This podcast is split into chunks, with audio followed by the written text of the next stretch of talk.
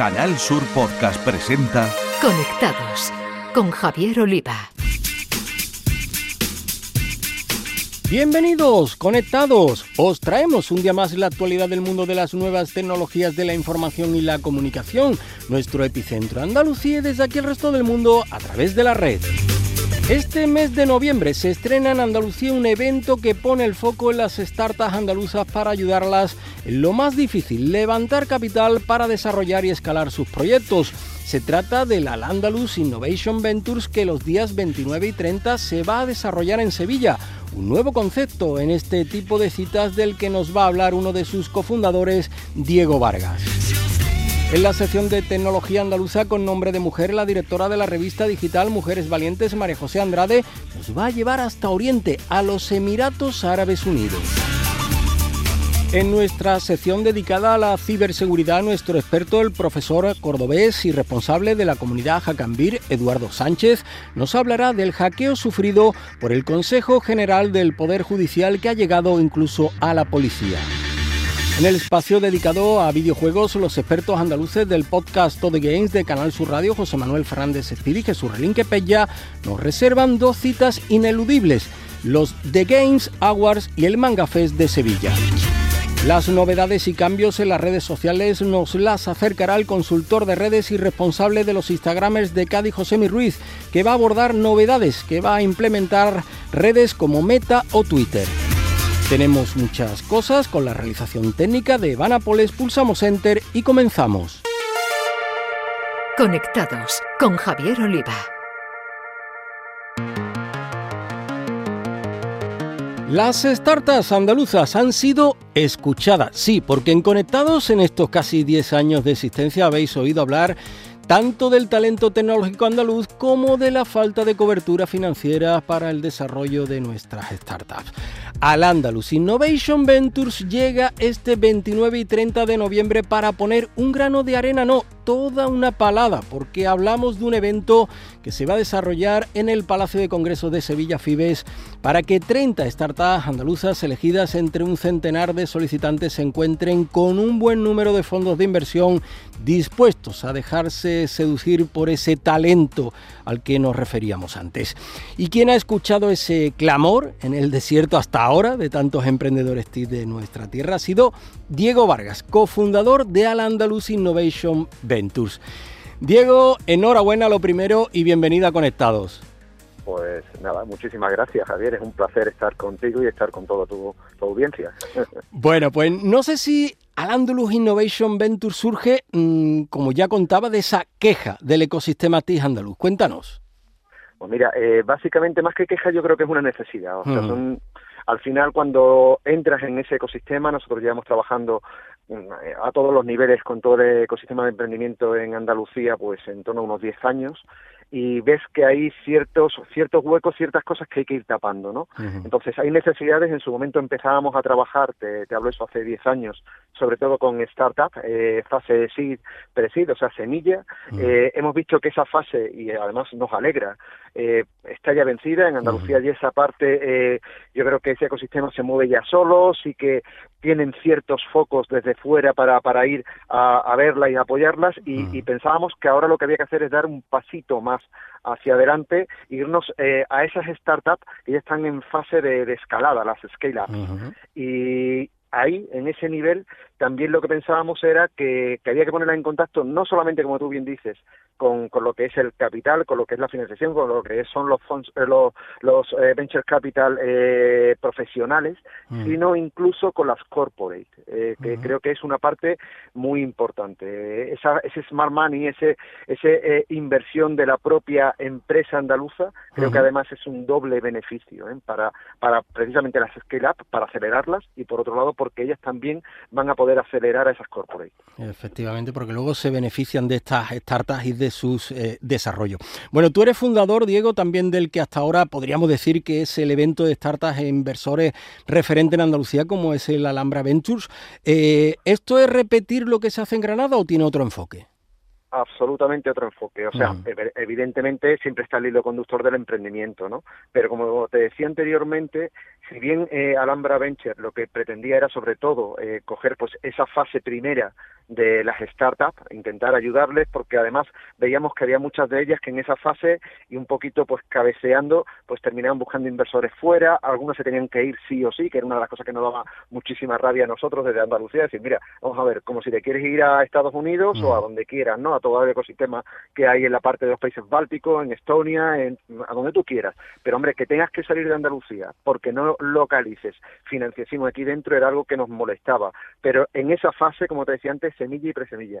¿Qué queremos ahora mismo? Pues eh, ya esa fase la tenemos vencida y creemos que donde hay que buscar ese apoyo son en, las que están en fase de escala, en las scale-up, que al final son ya eh, startups con un modelo de negocio perfectamente contrastado, que ya están facturando pues en torno entre los 500 y el millón de euros, 500 mil euros, millón de euros mínimo, a partir de ahí para arriba lo que lo que se quiera, y que están incluso mirando a, esa a ese a esa internacionalización, ¿no? O sea, es como otra fase. Mm. Esa es una parte que es absolutamente diferencial respecto a lo que hicimos ya en su momento con Alhambra Venture, y otra es como te comentaba, la unión con las corporate andaluzas, pero además con una columna vertebral por medio, que es eh, todo lo que es el proceso de innovación abierta, el Open Innovation, que pensamos que es algo que sí que puede crear, y sería definitivo, crear ese ecosistema que necesitamos en, en Andalucía. No, no enclaustrar la innovación dentro de las propias corporates, sino abrirlas. Sin duda. Bueno, eh, Diego, vamos con la cifra. Eh, ¿Cuántas startups? ¿Qué criterio habéis seguido para seleccionarlas? Y tal vez lo más importante, nivel eh, cuantitativo y cualitativo de las corporaciones y de los fondos que estarán presentes en el Andalus Innovation Ventures? Pues mira, eh, números. Eh, startup, eh, bueno, hemos analizado más de 100. Eh, están, van a estar 120 startups en stand. Vamos a presentar 15 y 15, o sea, 15 en pitch y 15 luego verticalizados a las corporate, con lo cual son las 30 que tú comentabas. Fondos, tenemos confirmados ya en torno a Ayer estábamos hablando en una entrevista y decía, bueno, yo eh, vi 80, ¿no? Eh, ahora mismo estamos en cerca de 90 confirmados. Siempre confirmados quiere decir que además en muchos de los casos hasta le tenemos localizado el hotel, con lo cual sabemos que van a estar.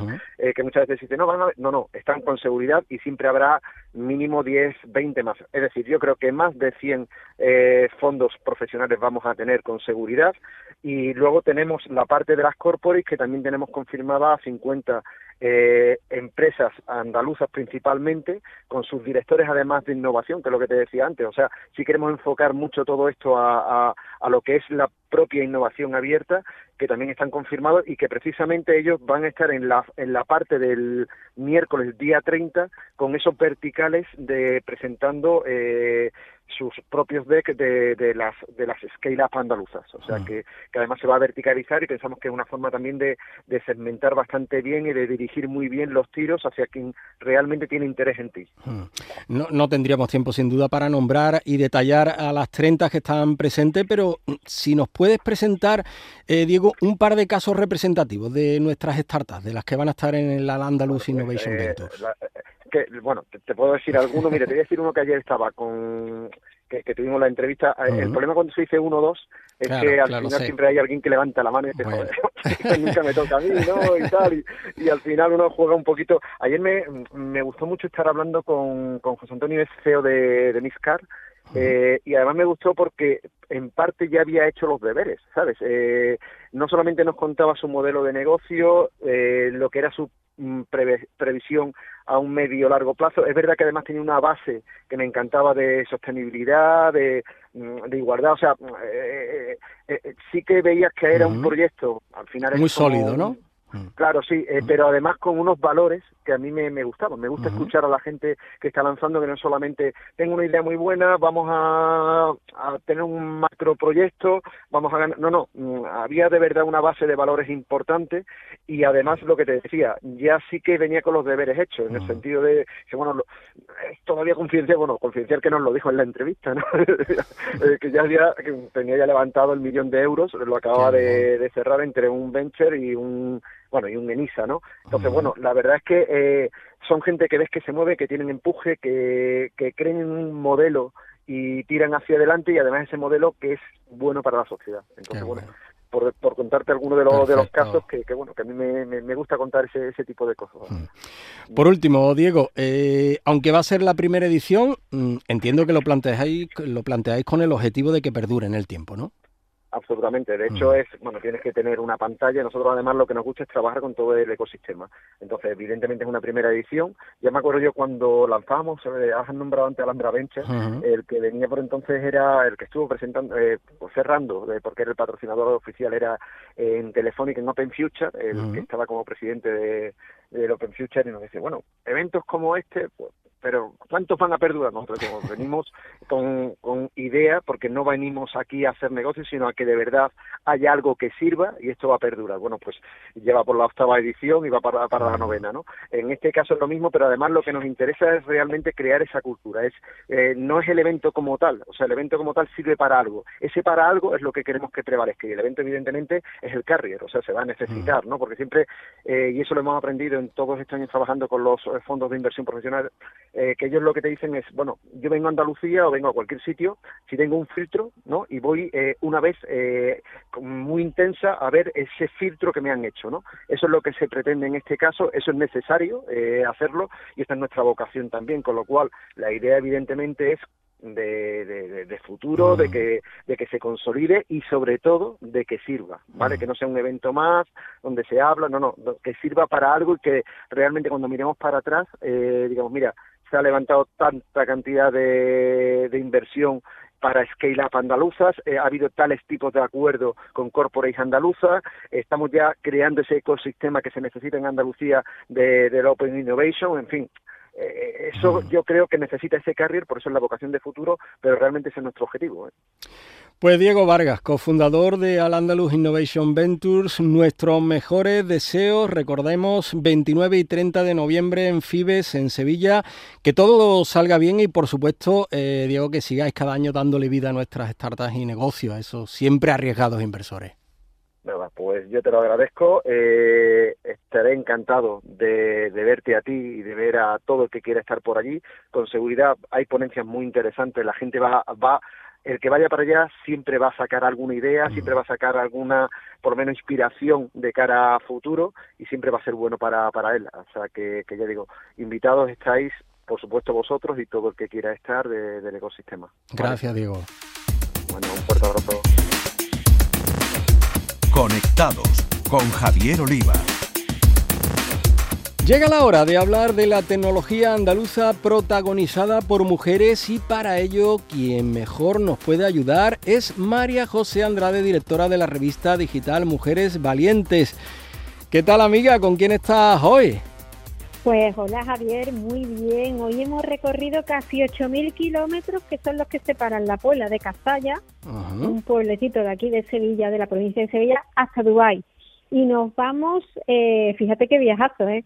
Nos encontramos con Rosario Torres Díaz, que ella es una abogada de, con más de 15 años de experiencia, se ha especializado en la puesta en marcha en empresa en Dubái, que es una ciudad conocida por su lujoso comercio, pero es que además es una ciudad, Dubái, que está preparadísima y dispuesta a abrir las puertas a empresarios que desde Andalucía y de España concretamente eh, están apostando por extender sus negocios de la mano de, una mujer que actualmente es la CEO y fundadora de RTV Consultancy. No sé si lo he dicho bien en inglés. Buenos días, Rosetta. Hola, muy buenos días. ¿Qué tal? Eh, mira, Rosetta, eh, estamos hablando precisamente de, esa ciudad que en la que te encuentras en, en estos momentos y para saber más de ella, ¿por qué Dubái está considerada la ciudad más inteligente y tecnológica del mundo? Bueno, pues Dubái se convirtió en un campo de prueba para la tecnología de automatización en el 2017. Aquí los drones, los robots y los vehículos autónomos ya es algo normal en la vida de la ciudad. Igualmente te puedes ir a un banco y antes de llegar a ventanilla te está eh, atendiendo un robot. Con esto ya te puedes hacer una idea. O sea, Javier, que imagínate que es verdad. Allí lo tienen, en Dubái lo tienen. Eh, Rosetta, ¿y cuál es el perfil de las empresas que quieren aventurarse y abrir mercado en Dubái? Bueno, pues son empresas con actividades relacionadas con la tecnología de la información. Estas empresas trabajan con, con otras empresas públicas de telecomunicaciones, eh, también trabajan con sistemas de seguridad en los aeropuertos, las cárceles, con las autoridades públicas de aquí de, de Dubái o Emiratos. Y otra cosa, eh, vamos a imaginarnos, Javier, porque de lo que se trata es de llegar a Dubái. ¿Cuáles son los primeros pasos para constituirse como una de las empresas líderes y tecnológicas allí? Vale, bueno, yo siempre recomiendo que, que antes de llegar y tomar la decisión de establecerse en Dubái, que se haga un trabajo previo, un pequeño estudio de, de pues, cómo funciona este mercado, ¿no? De cómo tienen que moverse, que ya establezcan contactos con, con posibles clientes, proveedores, que vayan un poco gestionando y teniendo a la vista un proyecto y, y, ver las oportunidades que ofrece el mercado y, y, ahí te puedes hacer una idea de, de qué es lo que te esperas, ¿no? De, de cómo de preparado tienes que estar para poder ejercer la actividad allí una vez que ya tienes algo a la vista, un proyecto que esté casi a cerrar, entonces ya tomar la decisión de constituir la empresa, establecerse y empezar a trabajar desde allí. Pero ese paso es muy importante. ¿Y aconseja a las empresas tecnológicas andaluzas y españolas a constituirse en Dubái? Claro, claro que sí. Dubái, Dubái y Emiratos en general es un mercado muy interesante que desde hace bastante ofrece muchas oportunidades y, y es, es yo diría que ahora mismo, aunque es verdad que los medios de comunicación está venden una imagen de, de Dubái con el lujo y los negocios y todo esto, no se muestra la parte, porque tiene una parte buena y una parte mala. Pero en cuanto a business, lo que en Dubái y Emiratos se puede encontrar, yo creo que hoy en día no lo puedes encontrar en otros países. Es muy interesante y las oportunidades que surgen eh, pues te pueden lanzar, es, es el trampolín. Javier, no, me diga que no te están entrando van a ir para Dubái. claro, y, quería preguntarle precisamente a Rosetta si hay allí una importante comunidad andaluza desde el punto de vista de la tecnología en cuanto a empresas y a personal. Sí, bueno, algunos de los clientes que tenemos son andaluces y, y están relacionados pues eso, con la actividad de, eh, de la tecnología de la información. Ah. Y obviamente sí, es un mercado bastante amplio, tenemos andaluces y, españoles cada vez más. Fantástico. Bueno, pues una oportunidad de negocio más y, una vía que se abre también para los andaluces emprendedores. Claro, claro que sí. Efectivamente. Pues para allá que nos vamos ahí hay que ser valientes, Javier, y arrojados. En estos momentos eh, tan complicados que nos está tocando vivir, bueno, ¿quién dijo miedo? Así que eh, nos iremos hasta Dubái, Roseta. Ya nos, pues dirás, ya nos dirás qué tenemos que hacer para, para crecer allí. Oye, y además ahora está todo cerquísima, como tenemos aviones, así que no vamos a echar de menos nuestra tierra. Vamos a poner un granito de Andalucía allí. Pues nada, claro que sí. Roseta, mucha suerte, enhorabuena por esa valentía, por estar allí haciéndolo bien y representando a, esta tierra, al talento que hay en esta tierra. Muchísimas gracias. ¿eh? Gracias, gracias a vosotros. Escuchas Conectados. Canal Sur Podcast. Nuestro experto andaluz en ciberseguridad, Eduardo Sánchez, profesor de informática en la formación profesional y responsable de la comunidad Hackambir, nos va a dar toda la información y las consecuencias del reciente hackeo del Consejo General del Poder Judicial. Muy buenas a todos los amigos de Conectados. Soy Eduardo Sánchez, EduSato en redes, y hoy os vamos a hablar del hackeo que recientemente ha sufrido el Consejo General del Poder Judicial. Como sabéis, este organismo público, de él, dependen otro tipo de organismos públicos como es Hacienda o el Cuerpo Nacional de Policía. Más de 50.000 miembros de, de, policía han visto afectados sus datos a través de este hackeo masivo. Y es que los cibercriminales utilizando las credenciales de los diferentes usuarios del Consejo General del Poder Judicial, han podido escalar privilegios y meterse con estas cuentas, estas claves, en otros organismos, lo cual le ha facilitado la expansión y la obtención de nuevos datos que ya se están vendiendo en el mercado negro. Toda esta información se produce ya que hay una reutilización de contraseñas por parte de los usuarios, cosa que no se debe hacer. Por tanto, consejo número uno, no se deben de reutilizar contraseñas. Por otro lado, podrían haber activado lo que siempre comentamos que es el doble factor de verificación. Aunque un usuario consiga obtener nuestra contraseña de nuestro correo electrónico o el acceso a diferentes webs, incluso de organismos, si tuviéramos activo un doble factor de verificación, como es un SMS al teléfono, no podrían acceder a nuestras cuentas salvo que tuvieran nuestro teléfono móvil donde llegaría un código de verificación. Por tanto, el segundo consejo es siempre activar el cualquier tipo de acceso, ya bien sea de correo electrónico o a través de la web, la posibilidad de obtener, es decir, de tener configurado un doble factor de verificación como un código que nos llega al teléfono, ¿vale? Es decir, tenemos que tener mucho cuidado a la hora de que haya una fuga de información controlada o no, que esta información, sobre todo la de las contraseñas, no la reutilicemos en, ningún otro lugar, ya que si utilizamos una contraseña en dos sitios y uno de ellos es hackeado, por consiguiente, el segundo van a tener posibilidad de acceso los cibercriminales. Así que es muy importante y este es uno de los principales motivos por el cual toda la seguridad que pongamos en un sistema de acceso es poca. Se dice que un sistema de acceso es 99,9% seguro cuando tenemos activas tres características. La primera, tenemos algo que sabemos, es decir, una clave. Nos van a solicitar eh, una contraseña para poder hacer. La segunda, cuando tenemos que facilitar al sistema algo que tenemos. Pues, por ejemplo, un código de seguridad.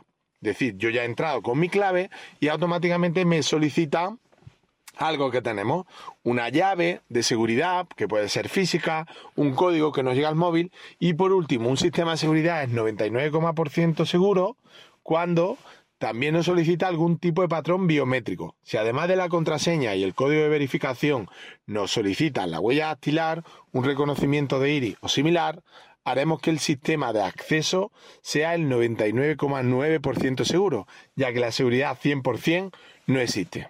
Por tanto, mínimo que tengamos en cualquier sistema de acceso dos de las tres características que hemos comentado. Un saludo y nos vemos en el siguiente podcast de Conectados. En Canal Sur Podcast, Conectados con Javier Oliva. Nuestros gamers andaluces integrantes de Toddy Games, el podcast dedicado a videojuegos e eSport de Canal Sur Radio, José Manuel Fernández Espíritu y Jesús Relinque nos avanzan los candidatos a los prestigiosos premios de Game Awards y todo sobre el Manga Fest de Sevilla donde los videojuegos tendrán un peso importante. Jugadoras, jugadores, bienvenidos. Se acercan las navidades, y eso es un indicativo de que ya tenemos encima los The Game Awards, lo que es la gran fiesta del videojuego en la cual sabremos cuáles son los GOTI, los juegos del año. Y además, entre premio y premio veremos anuncios relacionados por supuesto con las novedades, los bombazos que se nos avecinan y un buen puñado de cosas que vienen a suplir las carencias que llevamos sobrellevándose en los últimos E3. La cita tendrá lugar el 9 de diciembre, emitiéndose en los canales oficiales a partir de las 2 de la mañana. Y los nominados al mejor juego del año, atención, son A Plague Tale Requiem, Elden Ring, Horizon Forbidden West, Stray, Xenoblade Chronicles 3 y God of War Ragnarok. Y os quería hablar de este último porque acaba de salir y, con todas las de la ley, es uno de los grandes candidatos a ser juego del año. Y es que por fin nos llega la secuela del aclamado God of War de 2018, de la mano, de nuevo, de Santa Mónica Studio, continuando prácticamente donde lo dejaba el juego original, con Kratos y su hijo Atreus buscando respuestas, debiendo viajar a cada uno de los nueve reinos mientras las fuerzas de los dioses asgardianos se preparan para la batalla profetizada que supondrá el fin del mundo. Y de esta barbaridad de juegazo hay que decir que, bueno, luce fantásticamente en PlayStation 5, pero no se olvida de la anterior generación. En PS4 sigue siendo un título excepcional. Por supuesto, donde cobra entidad es en la nueva generación, con detalles como la resolución a 4K, 60 imágenes por segundo, el audio 3D, las cargas rapidísimas y todas esas cosillas agradables que nos depara la última consola de Sony. Pero da igual donde lo juguemos porque estamos con un auténtico juegazo que es lo más impresionante que hoy día te puedes echar a la cara. Un espectáculo tecnológico y artístico difícilmente al alcance de otros desarrollos. Vamos, que God of War Ragnarok es todo un firme candidato para ser uno de los GOTY, uno de los juegazos del año. Y después de hablar de uno de los juegos del año, hablemos de lo que será la edición de este año de Manga Fest, cita ineludible para los andaluces amantes del videojuego. Manga Fest se celebrará en Sevilla del 2 al 4 de diciembre y como es tradición en el Palacio de Exposiciones y Congresos de Sevilla, en el FIBES. Bueno, sabemos que Manga Fest realmente es un acontecimiento que rinde culto a la cultura japonesa, pero que siempre deja un hueco destacado para el videojuego. Y de hecho, bueno, pues podremos realizar unas cuantas actividades que ya están confirmadas, como son la zona de juego de Nintendo, con hasta 25 juegos para probar, en especial ese nuevo Pokémon Escarlata y Púrpura, habrá una zona de realidad virtual, otra de simuladores, donde FR Tech, la marca gaming especializada en periféricos de conducción, eh, pues permitirá echar unas cuantas partidas a F1 2022 o a Project Car 2. Y por supuesto, eh, como es tradición también, pues la zona de recreativas, de arcade, que en este caso nos traerá de vuelta al pasado unos cuantos videojuegos de recreativas, cortesía de la buena gente de Arcade Planet.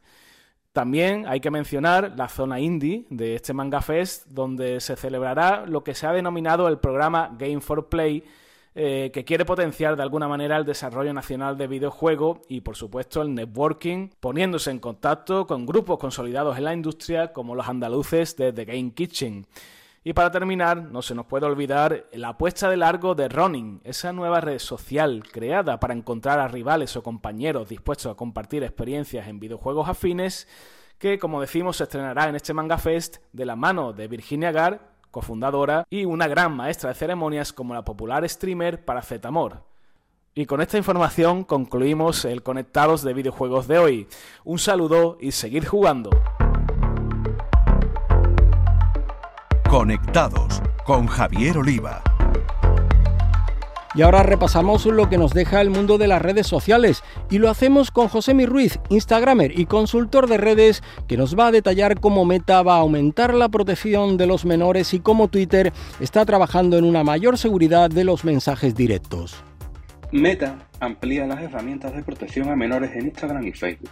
Dado que los menores son los más vulnerables en las redes sociales, Meta continúa afianzando su protección de la privacidad en su plataforma.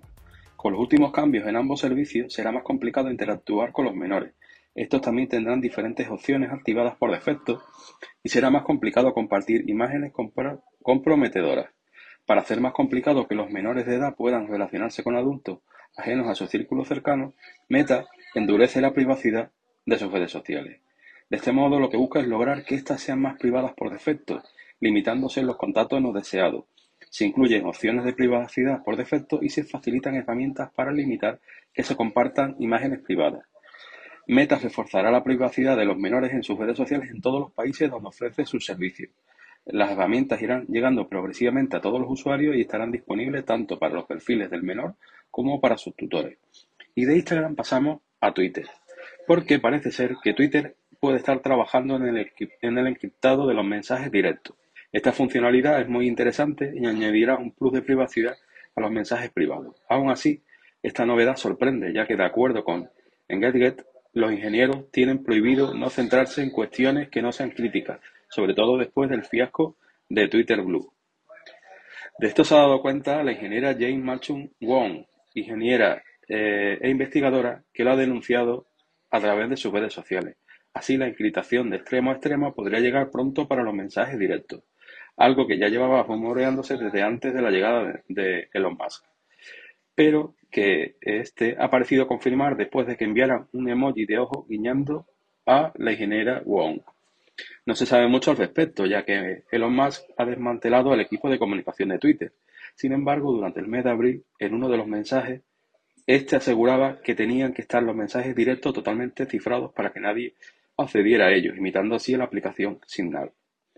Bueno, pues estas han sido las novedades en redes sociales de estos días. Para dudas o comentarios podéis contactarme tanto en Twitter como en Instagram en mi cuenta arroba Y que no se os olvide, disfrutad de la vida real. Es hora de terminar, ya sabéis que cada dos semanas tenéis una nueva entrega de Conectados en la plataforma de podcast de Canal Sur Radio, en Spotify o en Google Podcast, entre otras, así que os pedimos que os suscribáis en alguno de estos canales. Hasta entonces, a todos, feliz vida virtual. En Canal Sur Podcast han escuchado Conectados con Javier Oliva.